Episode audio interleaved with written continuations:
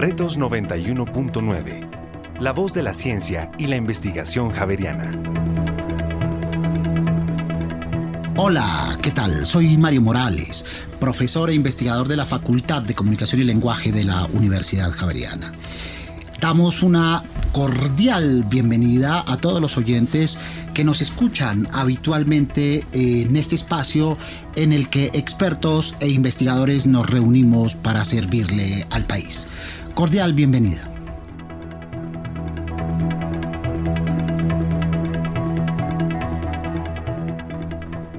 ¿Qué puede hacer un ciudadano o una comunidad en situación de vulnerabilidad para hacer valer sus derechos en medio de crisis ambientales, disputas por recursos naturales, defensa de los derechos humanos o abusos de poder en el campo o en las ciudades? Son algunos de los conflictos que ha afrontado la Clínica Jurídica sobre Derecho y Territorio, que forma parte del consultorio jurídico de la Universidad Javeriana. Consultorio jurídico que a propósito está cumpliendo 50 años de labores por estos días.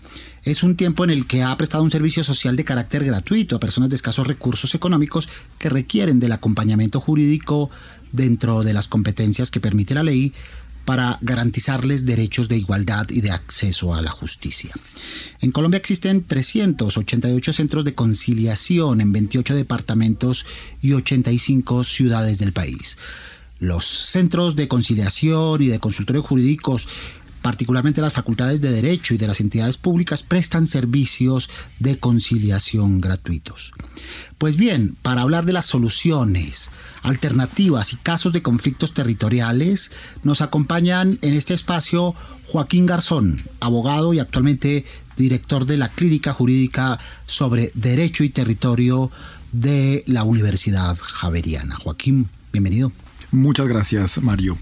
Muchas gracias por aceptar nuestra invitación. Está también con nosotros María José Arrieta, ecóloga investigadora del Observatorio de Territorios Étnicos y Campesinos de la Facultad de Estudios Ambientales de la Universidad Javeriana. María José, bienvenida.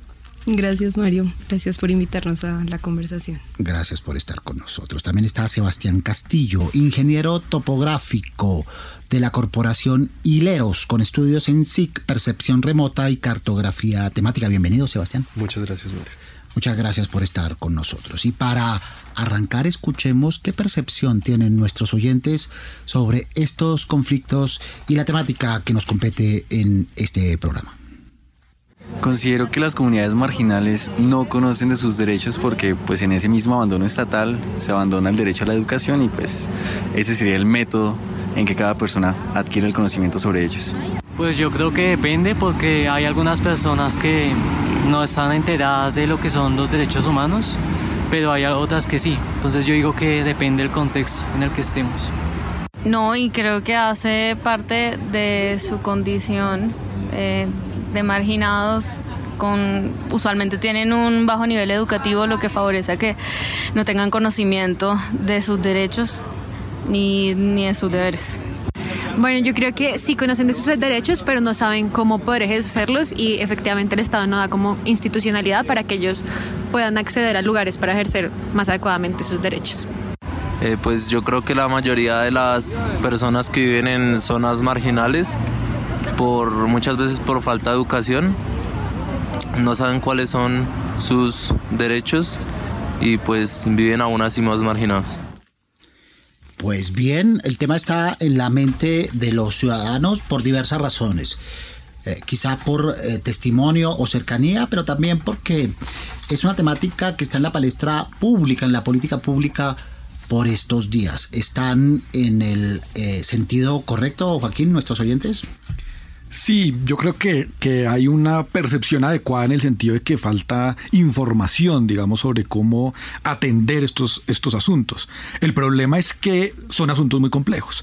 O sea, el problema es que la situación de vulnerabilidad depende de muchas variables y la situación de acceso a la tierra o de dificultades de acceso a la tierra o al territorio de las poblaciones depende, dependerá de si son poblaciones rurales, dependerá de si son poblaciones urbanas, dependerá si son poblaciones con alguna identidad étnica particular y entonces estamos en un eh, escenario de mucha complejidad sobre cómo un ciudadano, una ciudadana pueden llegar a identificar, digamos, en, en qué lugar de la discusión están para, para así poder ver qué posibles alternativas puede haber cuando existe un conflicto territorial, un conflicto medioambiental una complejidad que también requiere situaciones multidisciplinarias. Por eso estamos aquí con topógrafos, con ecólogos, con abogados. María José.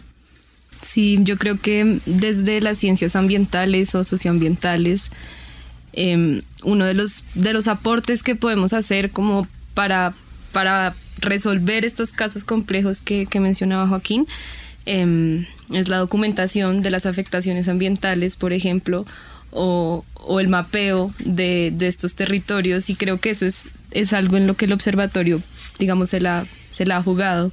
Em, con la construcción de información que, que, aporte herramientas para la defensa territorial y, y, que, digamos, acompañe como la argumentación jurídica, por ejemplo, que, pues, que Joaquín ya mencionó el Observatorio de Territorios Étnicos y Campesinos al que nos referíamos, que trabaja en alianza con el consultorio jurídico y muy particularmente con la Clínica Jurídica de Derecho y Territorio, pero también con la Corporación Hilero Sebastián.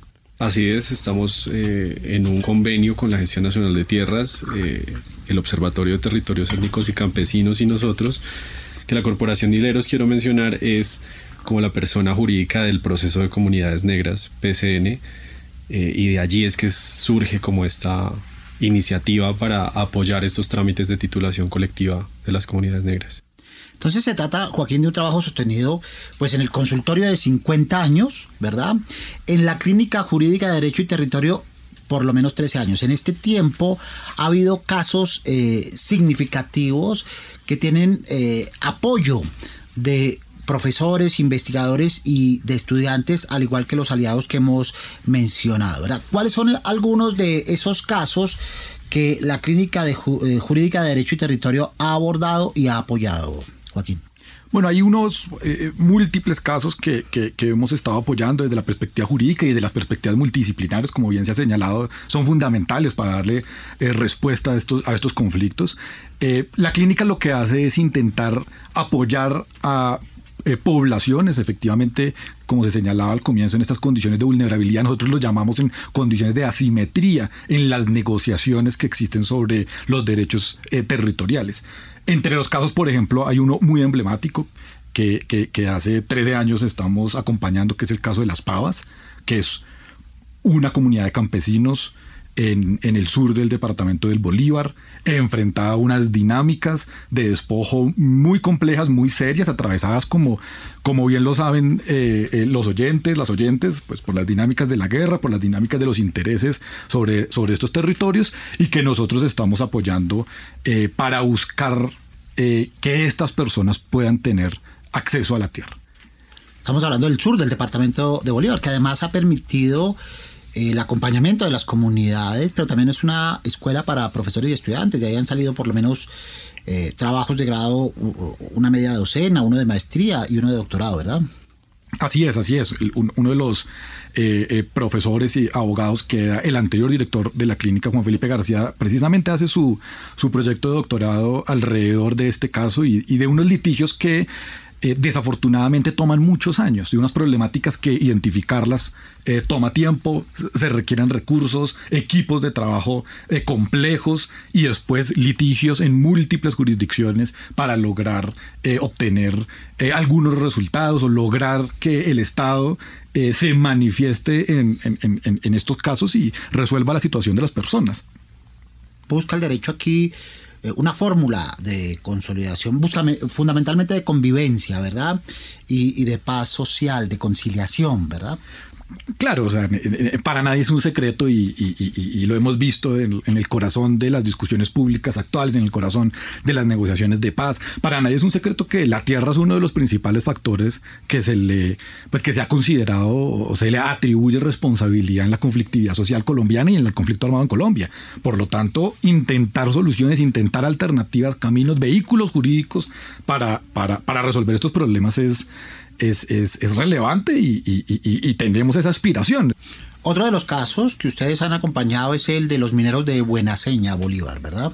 Así es, ese es, es un caso que, está en el corazón también de los debates actuales sobre, sobre las discusiones de la, las discusiones de la, de la, minería, las discusiones de los recursos naturales eh, no renovables, y allí, y allí también se trata de una población campesina que quería en su momento legalizar la minería tradicional.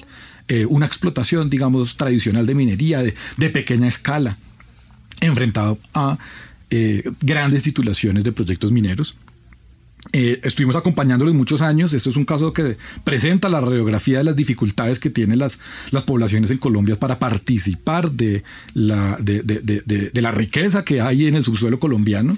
Y en ese caso eh, eh, llegamos a unos cuellos de botella donde fue muy difícil lograr que estas personas tuviesen alguna legitimidad para sus explotaciones, sus explotaciones tradicionales ya, ya hace 10 años y la situación de la minería tradicional sigue siendo muy parecida eh, en Colombia hoy. El conflicto minero, por un lado, fue uno de los abordajes, por otro lado, eh, también realizaron jornadas de atención para impulsar los procesos de reparación, pero también en lo que tiene que ver con titulación de tierras, que es otro problema, María José, que se aborda en muchos territorios del país, ¿verdad? Sí, Mario.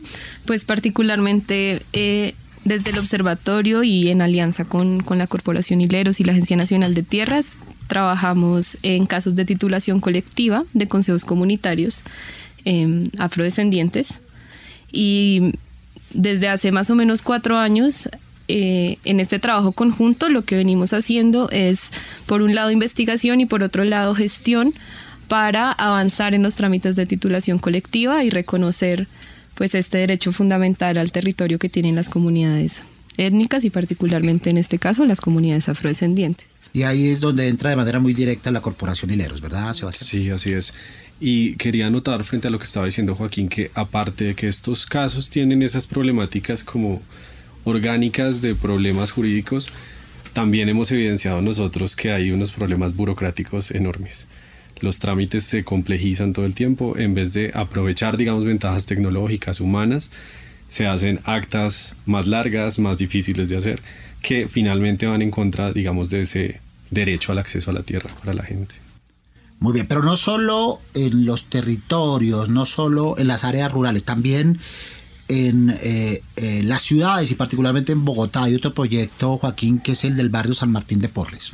Así es, y, con eso me permite también eh, conectar con otros proyectos urbanos que, que, tenemos. insisto, la diferencia en, en, el, en los debates tiene que ver mucho con si la población es rural, es urbana o si es étnicamente diferenciada en relación con ese, con ese proyecto en Bogotá, es una comunidad de, vecinos, una comunidad de, de las personas que habitan en la ciudad de Bogotá, que estaba en, unas discusiones alrededor de unos problemas de la, de la determinación del riesgo. Hay, unos criterios para determinar áreas donde uno se puede vivir por riesgos. Riesgos a, que haya deslizamientos de tierra, riesgos que, pueden ser, que pueden ser fatales.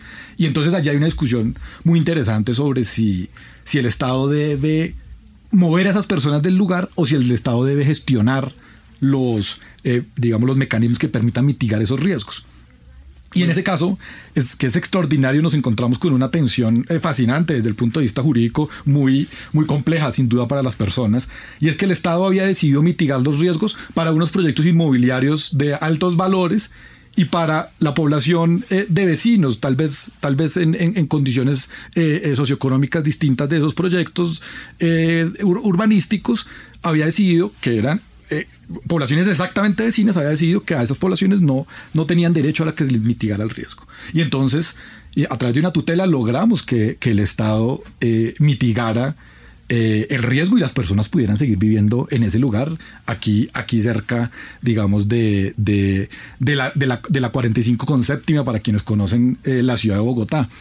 Y eso nos ha abierto una puerta a las, investigaciones alrededor de la tierra urbana, que tienen mucho que ver con las eh, investigaciones que, que, nos contaban de, del Observatorio eh, y, la Corporación Hilero sobre las poblaciones negras. Nosotros, en otro caso que, que, acompañamos, en la ciudad de Buenaventura, estábamos, estábamos intentando que las poblaciones negras en la ciudad de Buenaventura eh, tengan también acceso a la tierra. Y allí entonces entran estas, otras variables, es decir, poblaciones eh, étnicamente diferenciadas que el Estado les ha dado unos derechos eh, particulares, como los que nos comentaban ahorita, derechos a la propiedad colectiva, derechos a, unas eh, prerrogativas en las titulaciones que, por ejemplo, debe liderar la Agencia Nacional de Tierras y en Buenaventura particularmente trabajamos en un caso intentando que esos instrumentos jurídicos también puedan de pronto ser usados en las ciudades o ser usados de alguna manera que también permita la, eh, la misma vida del campo, la misma vida rural de los, de los pueblos negros y eh, en, defensa, digamos, de sus prácticas culturales, se puedan también desplegar en las ciudades. Muy bien, el caso eh, urbano en Chapinero, muy cerca del barrio Pardo Rubio, para orientación de nuestros oyentes, en el barrio San Martín de Porres, ustedes lograron revocar eh, un, fallo a través de una sentencia de la Corte Constitucional para tutelar eh, los derechos de, estos habitantes en la perspectiva de un medio ambiente sano, prevención y mitigación de riesgos. Otro caso es el caso Arroyo de Piedra. Así es, este es este eh, también en la línea de los, de los proyectos que, que, que estaban mencionando eh, con los que trabajamos en conjunto con el observatorio, se trata también de poblaciones étnicamente diferenciadas, un pueblo negro que intenta lo mismo, intenta darse una vida en la ciudad de Cartagena. Y la ciudad de Cartagena, con todas las dinámicas que estoy seguro los oyentes y las oyentes conocen, pues es una ciudad en, expansión, es una ciudad muy cotizada para el turismo, es una ciudad con eh, muchos intereses de muchos sectores, dado que es un lugar muy atractivo. Eh, y entonces hay unos pueblos negros que habitan esos lugares que están diciendo, venga, a mí no me han invitado a ser parte de la manera como esta ciudad se está expandiendo. A mí, yo viví aquí antes de que la ciudad existiera y ahora soy un, eh, un enemigo de la ciudad, ahora soy eh, alguien que no parece no merecer vivir en esta ciudad. Y entonces Allí hemos hecho otra estrategia de acompañamiento, de nuevo, vinculada, digamos, a estas problemáticas urbanas y vinculada a eh, la necesidad de que también las poblaciones étnicamente diferenciadas en Colombia, como son los pueblos afrodescendientes en este caso, los pueblos indígenas, habiten las ciudades. Que no solamente pensemos que estas poblaciones viven en el, en el mundo rural, como así lo es, y hay muchos otros proyectos que que estamos eh, liderando también para consolidar esas propiedades rurales, pero también son nuestros vecinos de las ciudades. Un plan de ordenamiento territorial expansivo, inconsulto, que dejó y afectaciones ambientales, sociales y, y, económicas, ¿verdad, María José?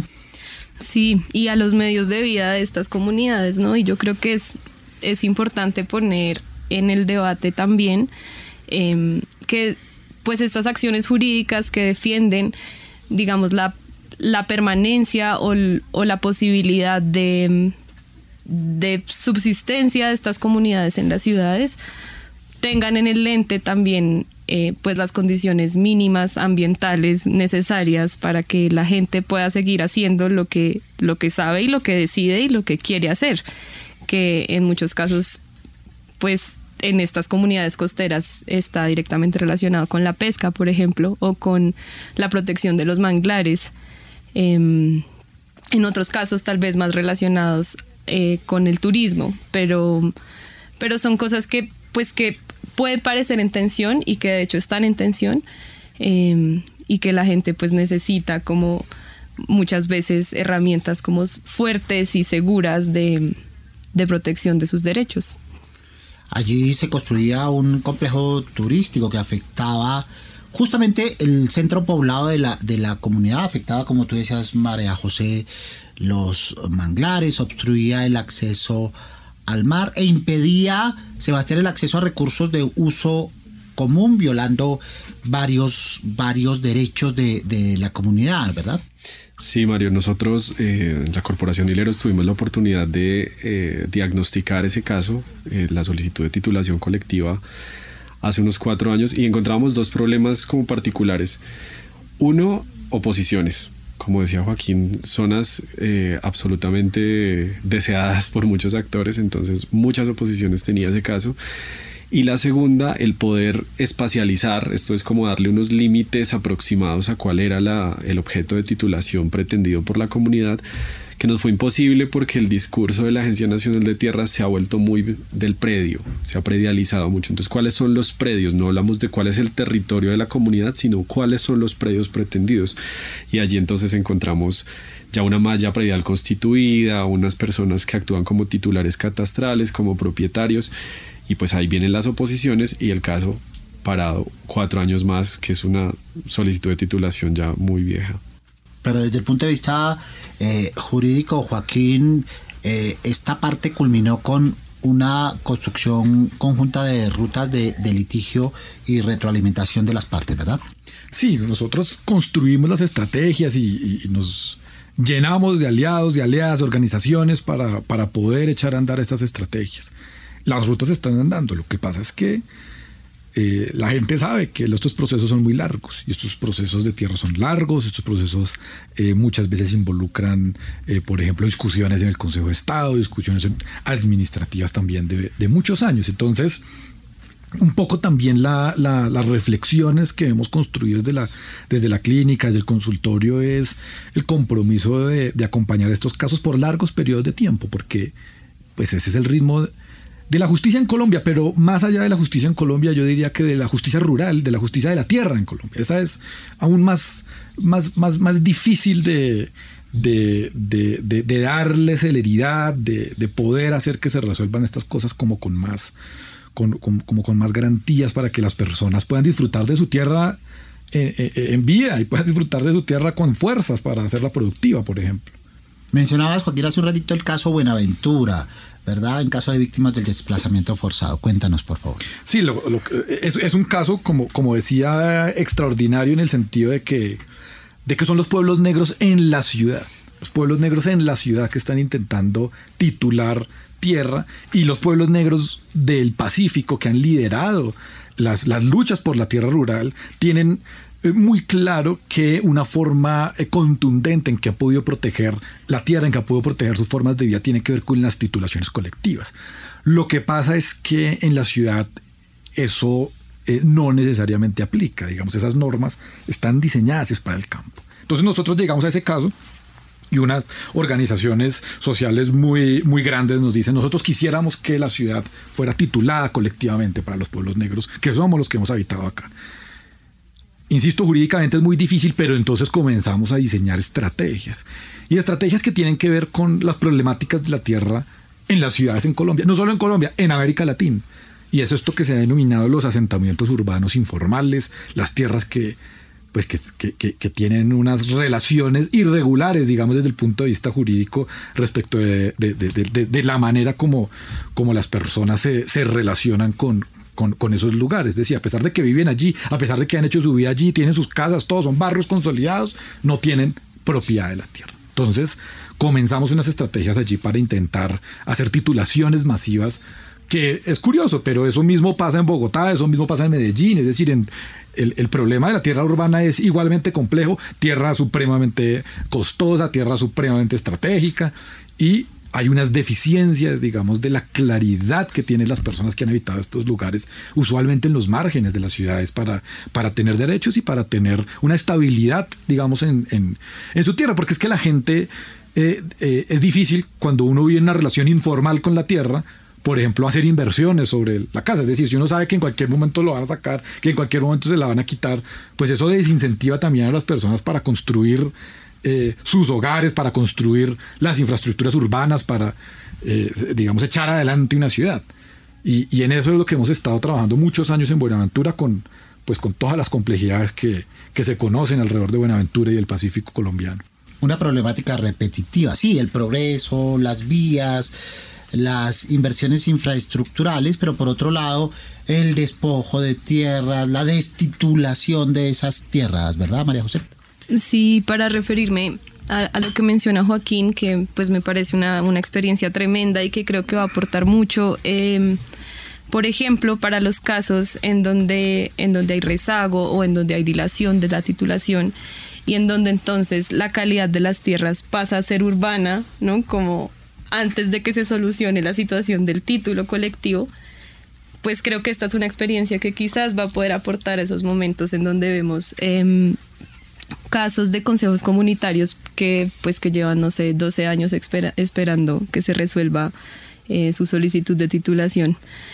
Así que pues creo que, que pensarse también eh, nuevas formas de aplicabilidad quizás de la ley 70, ¿no? que es esta ley que reconoce la titulación colectiva, o, o poder, em, digamos, buscar otras rutas jurídicas que igual pretendan proteger los derechos territoriales de, de la gente, pues esta es un gran avance y, y creo que para allá vamos rutas jurídicas que Sebastián han pasado, por ejemplo, en este caso de Buenaventura, por las acciones populares, ¿verdad? Por la consulta previa que nuevamente vuelve a estar en bordo.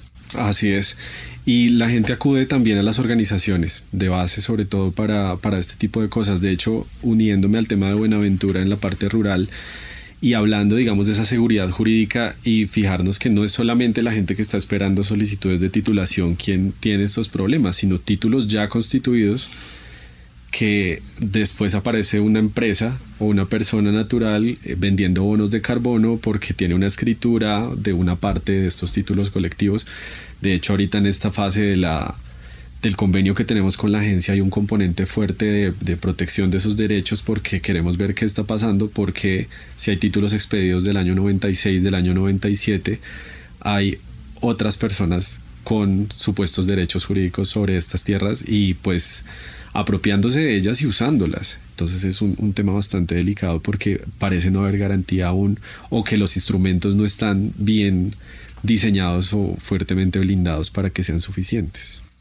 Bien, en este caso, por ejemplo, eh, se han hecho avances como que eh, el Consejo de Estado aceptara solicitudes de cambio de erradicación, pero por otro lado, en la parte académica, estudiantes y docentes se han vinculado de una manera eh, consistente para producir información que sirve a los ciudadanos afectados. Ponemos unos puntitos suspensivos en este espacio donde estamos hablando de titulación colectiva, eh, titulación colectiva de tierras, de territorios étnicos y campesinos y del consultorio jurídico de la Universidad Javeriana en sus 50 años con Joaquín Garzón, abogado y actualmente director de la Clínica Jurídica sobre Derecho y Territorio de la Universidad Javeriana con María José Arrieta, ecóloga e investigadora del Observatorio de Territorios Étnicos y Campesinos, y con Sebastián Castillo, ingeniero topográfico de la Corporación Hileros,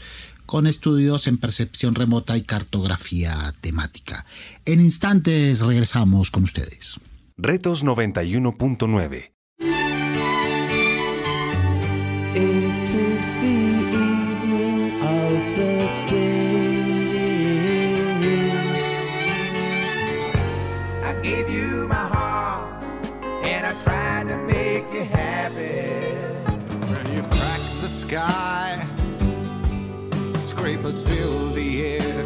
En las noches, Javeriana Estéreo, sin fronteras. And you've thrown away your choice and lost your ticket, so you have to stay on. Retos 91.9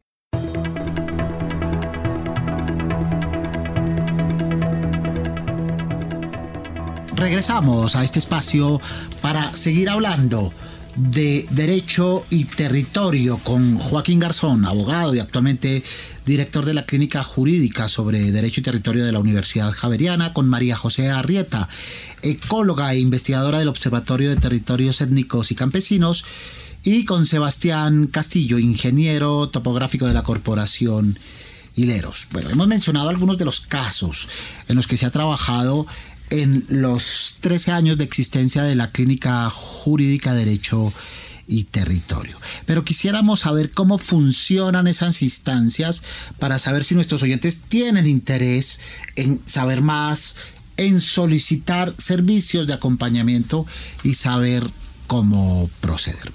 María José, arranquemos contigo. ¿Cómo funciona el Observatorio de Territorios Étnicos y Campesinos de la Facultad de Estudios Ambientales de la Universidad Javeriana? Bueno, el observatorio lleva también como 13 años eh, investigando. Está adscrito a la Facultad de Estudios Ambientales y Rurales de la Universidad Javeriana y eh, trabajamos en el acompañamiento y en la generación de información y análisis socioambientales para diferentes casos, comunidades campesinas y étnicas. Digamos que funciona con un, un grupo de profesores, profesoras e investigadoras que desde diferentes áreas del conocimiento pues aportamos en, en las necesidades particulares de los casos. ¿Cómo funciona de manera específica, digamos? ¿Qué, qué, te- qué tipo de temas trabajan? ¿Cómo se articulan y qué, y qué insumos le entregan a la sociedad? Trabajamos en grupos interdisciplinares que responden a proyectos específicos y a alianzas, digamos, eh, antiguas con comunidades o con territorios específicos. Entonces, en este momento, por ejemplo, estamos en este proyecto de, titulación colectiva de tierras afrodescendientes y en el mapeo de presencias afrodescendientes en América Latina. Entonces, hacemos la investigación y lo- los insumos que aportamos pues a la sociedad van a depender de eh, las necesidades y la particularidad de cada proyecto. Muchas veces eh, pues son, digamos, documentos de consulta, en otros casos son mapas o información cartográfica, en otros casos son, eh, digamos, información que aporte a procesos jurídicos, en otros casos son briefs de política pública, en otros casos son, digamos, experiencias más audiovisuales y pues nos preocupamos mucho porque la, el acceso a la información sea abierta y en la página del observatorio hay documentos e información descargable que pues que digamos es de libre consulta respetando por supuesto la gobernanza de la información que tienen las comunidades con las que trabajamos. Este es un proyecto nacional. ¿En, en qué territorios están trabajando en esta conformación? Sí, mm, digamos que ahí como la alianza es tripartita, en muchos casos los, los lugares en los que trabajamos pues va a depender eh, de unas priorizaciones que se hacen desde el Estado, particularmente desde la Agencia Nacional de Tierras, pero también de eh, la oportunidad de trabajo con ciertas comunidades en ciertos departamentos. Actualmente estamos en el Cauca, en Putumayo, adelantando procesos en el Guaviare, en Antioquia, en varios departamentos del Caribe. Muy bien. ¿Cómo funciona la Corporación Hilero, Sebastián, en esta misma dimensión? Bueno, aquí detenerme pues en, en contarles como rápidamente que la Corporación Hileros, como había mencionado, pues es la figura, la persona jurídica que firma contratos del proceso de comunidades negras. Unas personas hace cuatro años se acercaron a la Agencia Nacional de Tierras, personas del proceso de comunidades negras y personas de la Universidad Javeriana del Observatorio, a decirle a la agencia, oiga, hay un rezago de casos aquí de solicitudes de titulación de las comunidades negras, 280 para ser precisos. ¿Qué pasa con ellos? ¿Por qué la demora? La Agencia Nacional de Tierras, resumiendo, dice, pues tenemos un equipo limitado de personas, de profesionales, no tenemos cómo avanzar y tenemos otras cosas que hacer. Entonces, pues nos vamos a conseguir un financiador que nos dicen, ok, podemos financiar el proyecto y le decimos a la agencia, entonces nosotros ponemos un equipo de profesionales, unos administrativos además y ponemos a andar entonces esos trámites de, de solicitudes de titulación hasta el punto donde podamos, porque finalmente es la agencia la que tiene que emitir ciertos conceptos y ciertas cosas. Eh, entonces desde allí venimos trabajando con eso. ¿Cómo es la conformación de hileros? ¿Qué figura jurídica los guía y eh, cuánto tiempo llevan trabajando en este tema del cual venimos hablando?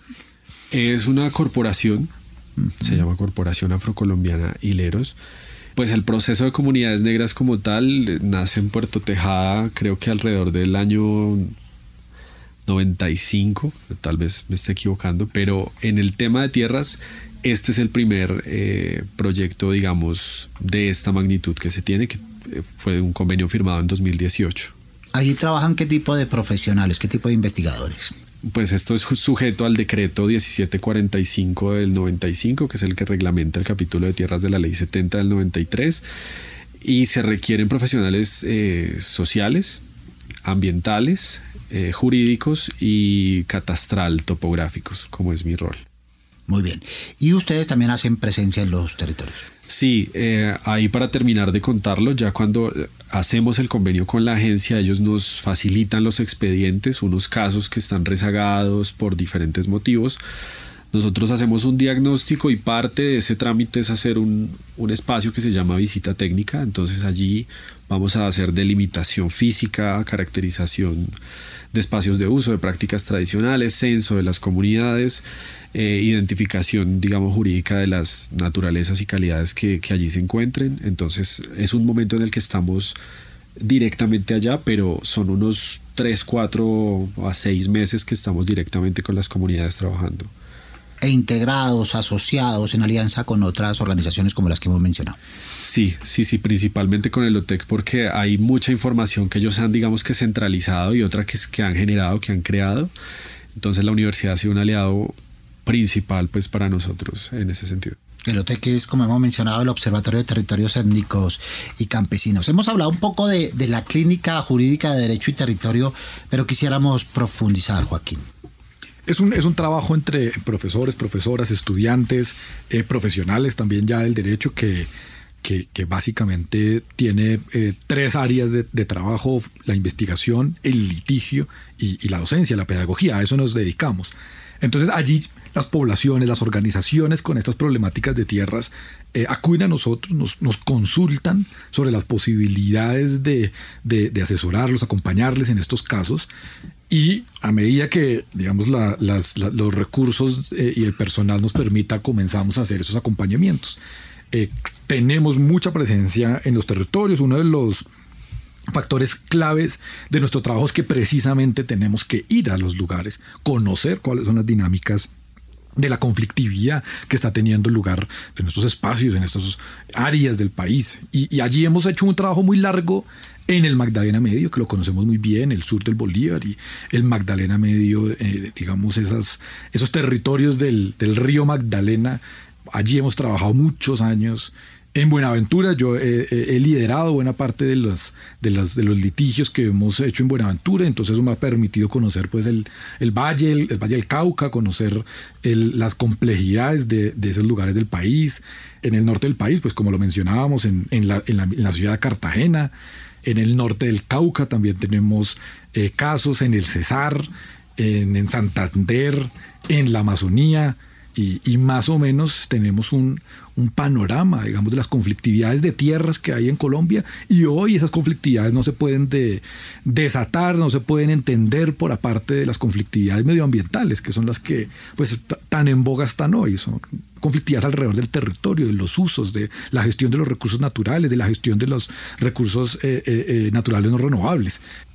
Y, y una cosa que es muy muy concreta y muy clara y que las personas en estos lugares valoran mucho es que pues tenemos la capacidad, la experiencia para, para llevar los procesos judiciales. Y entonces hay una, un servicio, digamos, que podemos ofrecer de, de, muy alta calidad, llevando los servicios jurídicos para, para estas poblaciones que pues difícilmente tienen acceso a, al sistema de administración de justicia o abogados, abogados con, con experiencia en estos conflictos que les puedan asesorar. La clínica se asimila a un semillero de investigación. Claro, tenemos, un, tenemos al interior un semillero en el sentido de que, de que hay que formar a las nuevas generaciones de estos proyectos y hay que formar a los estudiantes, a las estudiantes que vienen de los primeros semestres en las sensibilidades que requiere el trabajo, un trabajo de esta naturaleza. Y no es tan fácil enseñar y formar abogados y abogadas para servirle al país, servirle al país rural, para servirle al país que está envuelto en estas, en estas problemáticas. Las líneas que guían eh, ese semillero son, por ejemplo, el derecho fundamental de los grupos étnicos a la consulta previa. Las consultas populares y de minería, o acerca de la minería. El estado de cosas inconstitucionales que particularmente trabajaron en, en la Comuna 6 de Buenaventura. Eh, política pública en restitución de tierras, crímenes contra el agua, ¿verdad? Sí, yo diría que ahí hay una, un, gran capítulo, digamos, en el que uno podría plantear nuestros intereses o, tal vez los intereses más recientes de la clínica tienen que ver con derechos a la participación. Y eso engloba buena parte de, las, de los puntos que has, que has mencionado sobre las líneas estratégicas del semillero. Es decir, en Colombia estamos en, un, en una problemática muy profunda sobre ¿Qué tiene por decir las personas que habitan los lugares y que tienen al lado los recursos naturales sobre esos recursos, incluyendo por supuesto la tierra? ¿Qué tienen por decir? ¿Cuál es su lugar para participar de las cosas que se hacen con esos recursos? Eso tiene que ver con las consultas populares que están, pues, que, estuvieron tan de moda y que hoy desafortunadamente han encontrado un revés muy fuerte y es poblaciones enteras, municipios enteros, el municipio de Cajamarca decide ir a una consulta popular, ir a las urnas a votar si estaba de acuerdo o no con unas formas de la explotación del subsuelo y el 98% de la población dice que no estaba de acuerdo. Esos son los mecanismos de, participación ciudadana que, que, han estado en boga alrededor de los, de los debates sobre las consultas populares en el país y, y Colombia está en, en este momento resolviendo eh, qué vamos a hacer con esa participación ciudadana, cuál es el valor que le vamos a dar. Esas son las preguntas que se están hoy discutiendo en la esfera pública del país. Muy bien, esta pregunta sería para los tres, eh, hablando un poco del proyecto común de titulación colectiva de tierras afrodescendientes. ¿Qué hallazgos, qué cosas podemos contarle a los oyentes? ¿Cómo avanza, en qué fase está este proyecto de, de titulación, María José? El avance es lento, pero va. Y digamos que mm, hemos tratado de de enfocar el trabajo en llegar a la última instancia que nos permite el proyecto y la articulación con la Agencia Nacional de Tierras, que es la entrega del informe de visita técnica. Para eso digamos que hay unos pasos anteriores que también en la medida de lo posible acompañamos. Y, ¿Pasos como cuáles? Pasos como la presentación de la solicitud, que acepten la solicitud, ¿no? que, que la agencia, digamos, eh, reconozca que el informe de la solicitud que la comunidad presenta eh, está completo y entonces después de esto viene la visita técnica, pero tienen que haber trámite de oposiciones y luego esto va eh, a la comisión técnica y digamos que después de eso ya sería la aprobación del título, esto a grandes rasgos, ¿no? Bueno, ¿qué, hallazgos, qué hallazgos tenemos? Uno quizás sería el rezago que hay en el Caribe o en otros departamentos por fuera del Pacífico en donde la titulación colectiva ha avanzado eh, desde hace más tiempo y digamos con resultados más, más grandes. Eh, hay otros departamentos en donde la titulación mm, requiere resolver otros, otros conflictos, algunos eh, estructurales, otros más contextuales. Hemos encontrado también que pues ecosistemas de especial protección y ecosistemas vulnerables al cambio climático, por ejemplo, están en manos de las comunidades afrodescendientes y pues esto necesita digamos una atención urgente eh, y reconocer también pues el papel que han hecho las comunidades por conservarlos. Sebastián. Sí, ahí uniéndome como a lo de los hallazgos, sobre todo, eh, creo que uno muy importante ha sido que nos dimos cuenta que el rezago se creó por la ineficiencia que hay del trámite eh, o de ejecutar el trámite, porque el trámite está escrito y descrito en la norma para que dure no más de seis meses y hay casos que tienen 15 años o 10 años sin resolverse. Eh, de cierta manera estar en mayor contacto con la Agencia Nacional de Tierras nos ha permitido evidenciar eso. Hay cosas que tengo que decirlo, ellos han implementado, de cosas que nosotros dijimos, oiga, es más fácil si hacemos, por ejemplo, unos estudios preliminares, unas espacializaciones, permitían, digamos, tener un panorama más claro de las solicitudes y que avanzaran un poco más rápido. Eh, pero otras cosas sí son complejidades del trámite y burocráticas que, que, son bien difíciles de zanjar desde el componente topográfico específicamente. Para dar un ejemplo, Mario y Majo y Joaquín, hubo un caso que tuvimos nosotros en las manos y se fue a la agencia y volvió seis veces. Seis veces es muchísimo y seis veces en dos años. Eh, seis veces y dos años que la gente estuvo esperando su título colectivo y eso no pasó. Y volvía porque, por ejemplo, las coordenadas que están expresadas en números de un millón y un millón, su separador decimal no era un punto, sino una coma. Volvían por ese tipo de cosas. Entonces ahí es donde uno se da cuenta que de verdad hay trámites que están complejizados sin necesidad de estar tan complejizados. Joaquín. No, yo quiero, quiero insistir en, en, los hallazgos de este proyecto que a mí me, parece muy relevante, que, ha dirigido el, observatorio y, la Corporación Hileros en alianza con la NT, y es que desde el punto de vista jurídico, yo en ese proyecto descubrí que el derecho es, no es tan importante a veces. Es decir, allí con precisamente los conocimientos multidisciplinares y precisamente, por ejemplo, el poder de la realización de mapas, que eso es un poder extraordinario. Eh, se pueden resolver las cosas sin necesidad necesariamente de el involucramiento siempre del derecho. Es decir, o sea, una primera reflexión es que los caminos de solucionar los problemas de la tierra no siempre están necesariamente anclados a, al derecho, están anclados a muchas otras cosas. Por ejemplo, la información, la información técnica, la ubicación espacial, por ejemplo, las maneras de los profesionales, las profesionales que se requieren para hacer la tierra productiva. Entonces, lo primero es que que hay que darle unas ópticas eh, multidisciplinares a estas cuestiones. Y, y, lo, y, lo, segundo es que, digamos, ya tal vez en la experiencia más general de la clínica, yo diría que esto depende de, pues, de discusiones sobre, sobre qué país queremos y hacia dónde transita este país precisamente en, en una transición eh, después del conflicto armado. En, y, y, es que los conflictos agrarios, los conflictos rurales, los conflictos sobre la tierra tienen que ver es como con nuestras perspectivas de país y con nuestras perspectivas de hacia dónde, de hacia dónde queremos ir.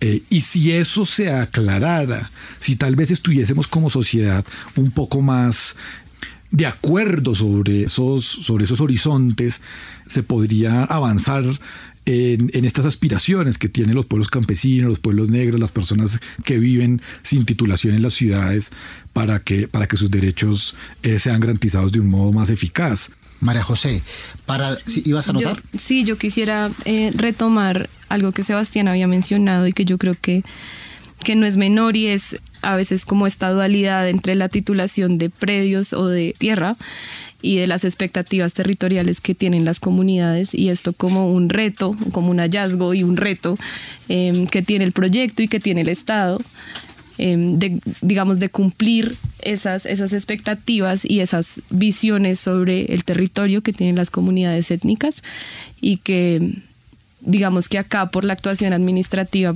muchas veces se ha recurrido o, digamos se ha limitado la figura a titular fincas o predios con límites digamos como establecidos y, que no necesariamente eh, encajan o cumplen, bueno, con esto que ya he mencionado, que son las expectativas, y que esa pueda ser una ruta para que cuando se titulen predios o tierras específicas, eh, pues se llegue eventualmente a la titulación del territorio ancestral. Para investigadores, oyentes, eh, público y personas interesadas, donde desde el punto de vista de la OTEC eh, se pueden consultar los hallazgos y los insumos. Sí, claro que sí. La página es etnoterritorios.org. Eh, tenemos un centro de, de documentación eh, y allí hay sobre la primera fase de este proyecto y sobre muchos otros proyectos, incluso pues en alianza con la clínica jurídica, allí están alojados y hay una, un micrositio que, que es protagónico en el trabajo del observatorio y en el que se han invertido muchos esfuerzos, que es el visor geográfico. Y para entrar ahí, la página es mig.etnoterritorios.org. Muy bien, desde la Corporación Hilero, ¿dónde se puede consultar? Bueno, digamos que la información está allí en la página de Etnoterritorios, la que hemos eh, recopilado en el, en el proceso pero la gente puede tener cercanía con el proceso de comunidades negras, tiene amplia presencia en Colombia, pues nació en el norte del Cauca, allí estamos por, por todo lado, estamos haciendo algunos avances hacia un poco más el sur del Cauca, eh, aquí en Bogotá hay escuela de jóvenes, escuela de formación, eh, creo que la información podría estar por allí. Muy bien, la clínica jurídica en alianza con Radiando Web ha venido desarrollando unos podcasts de difusión, ¿verdad? ¿Por qué no nos cuentas un poco sobre eso, Joaquín, y otras alternativas de socialización del conocimiento adquirido?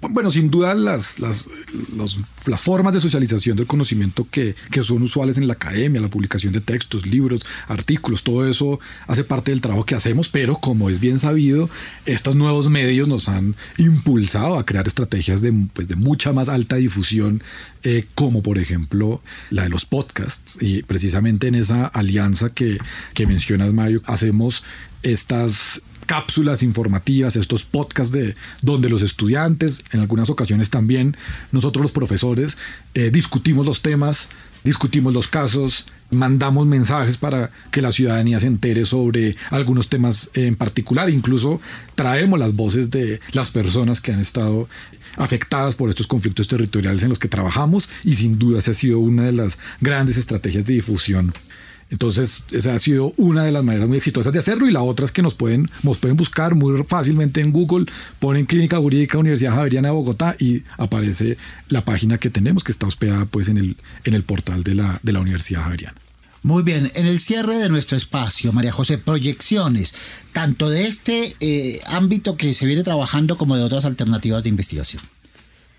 Sí, yo creo que tenemos un reto desde la, desde la academia o pues desde este instituto de investigación y es poder generar espacios más participativos para la generación de esa información, para la apropiación social del conocimiento también, de lo que hemos generado, de cómo, la, cómo las comunidades con las que trabajamos, digamos, se empoderan de la información que hemos construido juntas. Y yo creo que también tenemos un, compromiso de poder socializar o poder generar eh, herramientas que puedan ser aplicadas sin la presencia del observatorio, ¿no? Creo que esa es una un reto y una apuesta que tenemos eh, desde la investigación que hacemos en la facultad. Muy bien, es María José Arrieta, ecóloga, investigadora del Observatorio de Territorios Étnicos y Campesino. Muchas gracias por estar con nosotros. Gracias, Mario, y Sebastián y Joaquín. Muy bien, Sebastián, proyecciones, desafíos, retos. Bueno, yo creo que hay uno en particular y es que y es en algo en que nos hemos centrado cuando hacemos estas visitas de campo que les estábamos contando. Y unos talleres de formación que también hacen parte de este proyecto. Y es que la gente negra sepa de qué se trata la titulación colectiva, qué ventajas tiene tener un título colectivo con mi comunidad porque eh, digamos que como se ha dado la historia de formación predial y de ocupación en el campo es que las comunidades negras pues eh, digamos que fungen como campesinos. Entonces la gente tiene mucho desconocimiento casi que todo se está eh, reduciendo a que, bueno, que la Agencia Nacional de Tierras nos compre un predio, pero la gente misma no dice, bueno, yo puedo poner mi predio para un título colectivo porque eso tiene unas ventajas y unas expectativas de futuro y de eh, supervivencia de mi comunidad y demás. Entonces creo que ese es el reto principal en el que nos hemos enfocado a hacer incidencia no solamente en los trámites, sino en el conocimiento que tiene la gente sobre los títulos colectivos. Muy bien, es Sebastián Castillo, ingeniero topográfico de la Corporación Hileros, con estudios en SIC, percepción remota y cartografía temática. Sebastián, gracias. Muchas gracias, Mario. Muy bien. Joaquín, desafíos, retos. No, pues hay retos enormes. Nosotros, una de las cosas más complejas es que precisamente estos procesos de acompañamiento desde la academia a estas problemáticas sociales eh, requieren mucho tiempo, requieren muchos años. Eh, esperamos hacerlos más cortos cada vez, esperamos que haya esas motivaciones para que el Estado también ponga de su lugar para hacerlos más cortos, pero hay un primer reto y es poder tener eh, la continuidad en esos procesos de acompañamiento que, se requieren y, de investigación y de formación.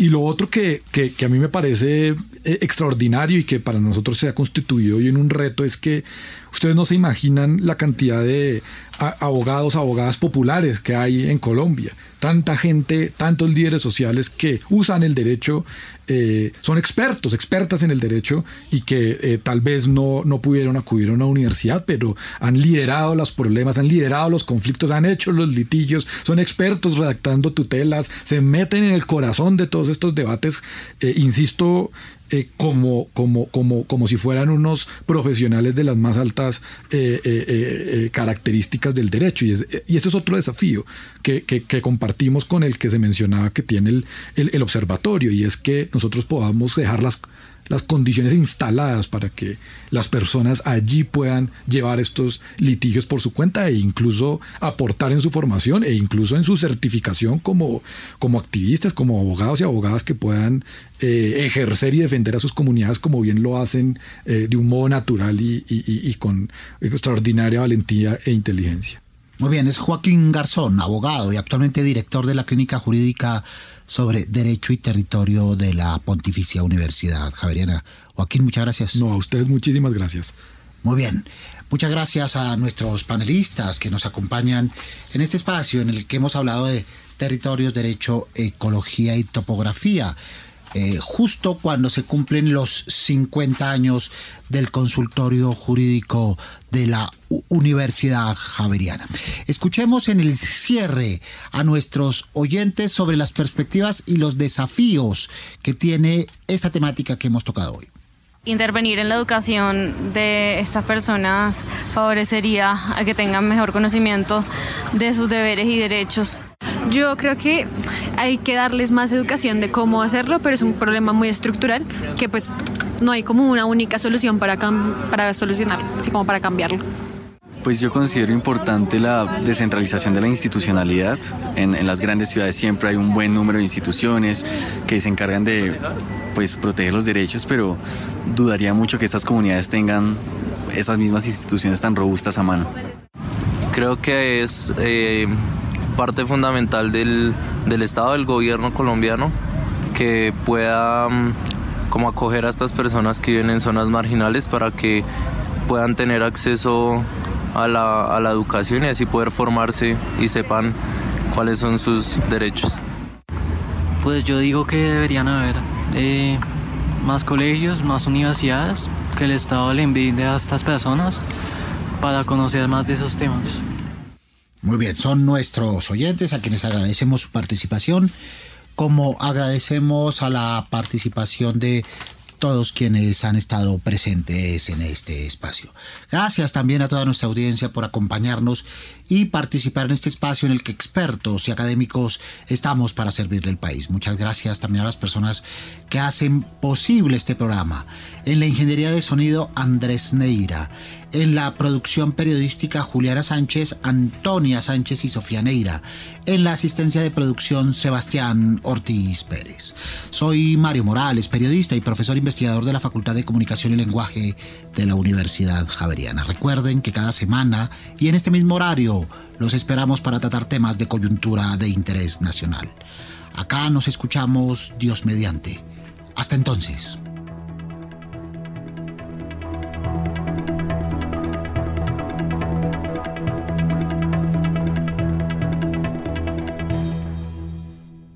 Retos 91.9